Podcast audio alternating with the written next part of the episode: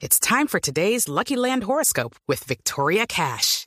Life's gotten mundane, so shake up the daily routine and be adventurous with a trip to Lucky Land. You know what they say. Your chance to win starts with a spin. So go to LuckyLandSlots.com to play over 100 social casino-style games for free for your chance to redeem some serious prizes. Get lucky today at LuckyLandSlots.com. Available to players in the U.S., excluding Washington and Michigan. No purchase necessary. VGW Group. Void where prohibited by law. 18 plus. Terms and conditions apply. Y este fin de semana en el periódico El Espectador salió un artículo precisamente de los principales investigadores de la encuesta mundial de valores, en donde habla de qué es lo que está pasando con los jóvenes, qué están sintiendo los jóvenes en Colombia, cuál es la razón por las cuales estamos viendo esas, eh, ese grupo de manifestantes en las calles y por eso Andrés Casas, que es investigador principal de la encuesta mundial de valores eh, para Colombia, nos acompaña a esta hora. Señor Casas, bienvenido. Camila, muy buenos días a toda la mesa. Un saludo y espero que estén bien y sus familias también en medio de esta situación tan, tan preocupante. Lo que es ser joven en la Colombia del fin del mundo, que podría explicar un poco ese descontento y esa desesperación que hace que los jóvenes en Colombia hayan salido a las calles. En lo que ustedes encontraron de la, de la encuesta mundial de valores, ¿cuáles son esos principales hallazgos de esos jóvenes que están en medio de la desesperación en una pandemia que los ha llevado a las calles a decir básicamente no aguantamos más? Sí, Camila, yo creo que hay una frase muy elocuente de algunos movimientos juveniles, sobre todo eh, que vimos precisamente en Asia, que fueron estas primeras manifestaciones que duraron meses y meses y meses en contra de la represión china, eh, que nos mostraban una frase que es divina, que dice, el problema no somos nosotros, sino el sistema que no nos quiere.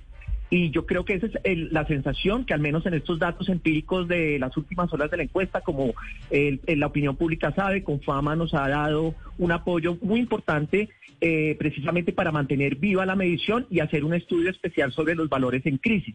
Lo que encontramos primero, Camila, es que pues tenemos un sistema eh, que no quiere a sus jóvenes. Es un sistema que durante la pandemia no los convocó como una masa viva, sino como una masa de personas irresponsables que no se saben comportar y que eran un vector de, pandemia, ¿no? Y ahora, pues entonces es la misma respuesta. Ustedes lo hablaban hace un rato. O sea, la gran pregunta es que la ruptura del orden social que estamos viendo y la, persona que estaba hablando tiene toda la razón. O sea, no es solo una, un, un Estado, sino una sociedad incapaz de entender el problema primero económico, segundo simbólico y la respuesta es con balas. Y yo creo que, creo que tenemos que ser muy claros. Yo no soy un defensor de derechos humanos, soy un académico de ciencias del comportamiento y es claramente la respuesta que vemos, Camila, es una situación donde la desesperanza se ha tomado la acción colectiva y por eso la gran preocupación que tenemos, y ustedes lo estaban mencionando ya, el enfrentamiento entre ciudadanos que se está dando eh, desde, pues, desde que pues, pasó, en la semana pasada y finalmente como, lo que lo que lo que quería comentar y es el hecho, un poco la idea del artículo era, eh, y con forma muy amablemente el espectador no lo publicó, dándole línea a las personas que estén interesadas. Necesitamos que el gobierno lea estos datos, necesitamos que se entienda que la respuesta debe ser con empatía, que la respuesta tiene que ser en el territorio, no en la Casa de Nariño, y que necesitamos desescalar esta situación porque estamos al borde de una guerra civil. Señor Casas, pero un poco para que los oyentes entiendan cuáles son los resultados pues de esta encuesta de valores. Em, eh, los jóvenes en Colombia que ahora los llaman los ninis, ¿no? Pues ni trabajo, ni trabajan ni, estudian, pues digamos que son en este momento los que están alzando su voz y lo están haciendo algunos de manera pacífica y otros, la verdad, de manera mucho más contestataria y violenta. Eh, cuando ustedes pudieron hacer esta encuesta, ¿Cuáles eran las preferencias de los jóvenes en su manera de acercarse a la política, de pedir un cambio, de hacerse escuchar? Ellos, eh, ¿cómo perciben eh, este cambio que ellos necesitan y que piden eh, al gobierno nacional? Yo creo que hay tres temas y tú los estás tocando. Lo primero es que hemos tenido un discurso adulto muy equivocado acerca de la juventud, precisamente entendiendo que la juventud eh, no vemos que es un síntoma, es un síntoma de nuestra sociedad, de la calidad de nuestras instituciones, de la calidad de nuestros valores. Encontramos, mira tú, que precisamente el disparo en el interés en la política, entre cuando ustedes ven el artículo van a poder ver que contrastamos como entre generaciones menores de 25, mayores de 25, y encontramos precisamente dos rasgos que normalmente el mundo adulto no le reconoce a los jóvenes. Primero, su alto interés en la política, Segundo, su insatisfacción con la vida, que es un elemento que aquí es radicalmente notorio en los datos. Y por el otro lado, un tema de desconexión con, con el orden eh, con el status quo, con la religión, con los estos viejos polos de producción de realidad. Hay una desconexión total, una muy alta desconfianza en la política y sobre todo un elemento central y es una preocupación muy marcada por lo que tú decías de los niños los jóvenes que ni estudian ni trabajan, que pues, tenemos no solo un dato de 42% de pobreza, sino un castigo gigante particularmente a nuestras mujeres jóvenes y a nuestros jóvenes que no tienen acceso a la educación. Claro, uno pudiese pensar que quien está recogiendo votos acá es el señor Gustavo Petro, pero yo quisiera comentarle algo que aparece en su estudio. Dice, la acción revolucionaria como medio de cambio es acogida por los jóvenes eh, de entre un 24% frente al 13% del resto de la población. Cuando se habla de acción revolucionaria, ¿qué quiere decir?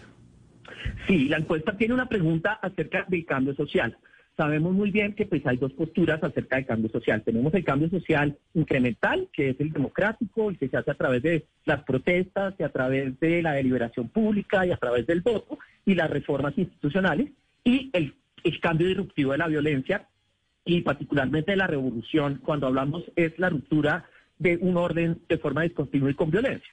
Entonces lo que vemos es que estos jóvenes quieren la democracia. Estos jóvenes salen a hacer un, a cumplir el sueño de la Constitución del 91, que era que dejáramos de echar bala. Y de nuevo, hay manifestaciones de mucha violencia, lo cual es un síntoma de lo que estos jóvenes viven día a día en sus barrios. Y es el momento donde muchos de estos jóvenes, más allá de decir, como obviamente estamos en un estado, o un estado no, estamos en una situación donde el monopolio de la violencia no ha sido resuelto, perdimos la oportunidad después del proceso de paz. Ese, ese, ese contrato social no es solo un problema de monopolio de la violencia, es un contrato psicológico en el cual los jóvenes no se ven representados y sin duda cuando salieron a marchar, cuando le pidieron al Estado no nos maten, que la policía se ponga, digamos, en, el, en el marco de que ellos también son jóvenes y son papás y mamás, como vimos a nuestra pobre policía que casi la queman viva, etcétera, pero vemos esta situación de descomposición, deterioro social y en los datos podemos observar que hay una serie de, reclamos y solicitudes a un establecimiento que es sordo y no estoy hablando solo del gobierno, estoy hablando de las empresas y estoy hablando pues de los adultos que somos pues espero nosotros que no estamos a la eh, altura y no les... sí adelante no, no, pero entonces eso quiere decir que esta acción revolucionaria estaría ligada literalmente con la violencia, o sea, el 24% de los jóvenes estaría a favor de actos violentos para un cambio eh, dentro de la política colombiana. No, para nada. Yo al contrario creo y me siento muy orgulloso también de los chicos y chicas que nos han enseñado que quedarse callados no es una opción, que hay que marchar. Cuando hablamos de un cambio, digamos, más discontinuo, y además, de nuevo, dices el dato, 24% es dos de cada diez. Es decir, que la gente, los jóvenes, eh, están mucho más a favor del cambio incremental. Ahora, es importante ver que las teorías de comportamiento violento nos muestran, y hablo desde la ciencia de comportamientos, que la violencia eh, me encanta esta definición y ojalá la abracemos y la empecemos a trabajar. La violencia es dejar a otros sin alternativas. Y yo creo que ese es el punto que alcanzamos.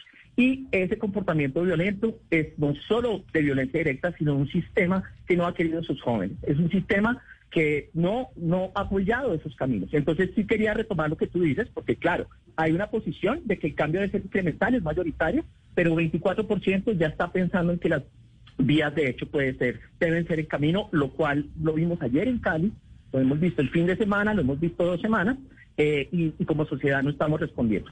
Pero estos jóvenes eh, marginados, excluidos, maltratados, eh, que hoy están en las calles, ¿usted cree que obedecen a alguna ideología en particular? Gonzalo Lácer insinúa que Gustavo Petro es el gran beneficiado de lo que estamos viendo hoy en el país, pero ¿usted cree que ellos obedecen a, a una tendencia ideológica? Yo, me declaro agnóstico un poco con el tema porque como ustedes además han hecho un cubrimiento excelente estos días y nos han ayudado a los colombianos a entender mejor qué está pasando y el primer, la primera conclusión es que estamos viendo la gran, digamos, el gran, los grandes matices de unos movimientos, de unos movimientos sociales y una respuesta mucho más automáticas, muy diversas.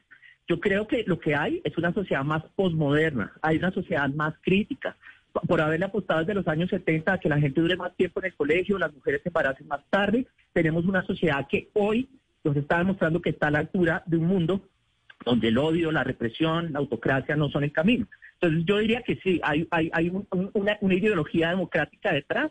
Me preocupa mucho, de nuevo, lo que usted dice, y es que pues, los políticos lamentablemente tampoco están a la altura. Eh, como bien lo ha dicho Sandra Borda, vemos más, más, más respuestas de muchos políticos comportándose como youtubers y no necesariamente no vemos líderes. Y yo siento que este es un momento y no podemos dejar que la crisis se pierda y por eso tenemos que retomarla de alguna manera. Entonces ahí es donde comparto con usted que sí tenemos una sociedad mucho más postmoderna, mucho más autoexpresiva. Eh, eso nos mueve hoy, por ejemplo, un dato muy importante de la encuesta es que nuestros jóvenes están más hacia el centro, más que los adultos, una sociedad que está muy derechizada en, términos sociales en las ciudades, está mucho más a la izquierda, en el buen sentido, digo buen sentido porque la izquierda en este sentido nos dice que es gente que quiere, que protesta por lo que necesita, está dispuesta a más equidad de género, está dispuesta a defender los derechos humanos incluso con su propia vida. Entonces yo siento que sí hay, de, nuevo, ya el tema, los expertos de seguridad que nos han quedado muy cortos para entender esta situación, eh, no nos están mostrando que el problema aquí detrás más que ideologías o complots internacionales es una sociedad que está sufriendo mucho. Entonces yo creo que me preguntan, me preguntan Andrés que en dónde se puede encontrar, me dicen los oyentes que nos están escribiendo hasta ahora a través de WhatsApp, en dónde encuentran los resultados de esta encuesta mundial de valores.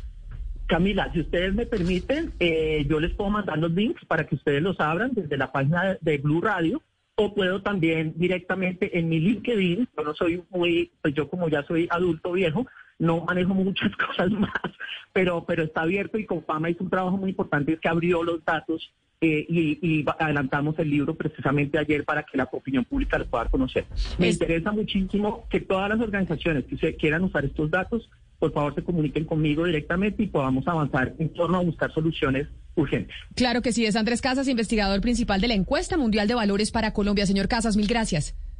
A ustedes por estar ahí al frente y orientarnos, por favor. No dejemos que el odio nos lleve y como le estaban diciendo, estamos al borde de una ruptura del orden social Necesitamos que los jóvenes estén puestos en su lugar en términos de que escuchemos. Decía David Escobar citando mi artículo que los jóvenes son nuestros maestros. Ellos la tienen clara. Dejemos que nos guíen, no le tengamos miedo. Step into the world of power, loyalty and luck. I'm gonna make him an offer he can't refuse. With family, cannolis and spins mean everything. Now, you wanna get mixed up in the family business. Introducing The Godfather at ChumbaCasino.com. Test your luck in the shadowy world of The Godfather slot. Someday, I will call upon you to do a service for me. Play The Godfather now at ChumbaCasino.com. Welcome to the family. No purchase necessary. VGW Group. Void where prohibited by law. 18 plus. Terms and conditions apply.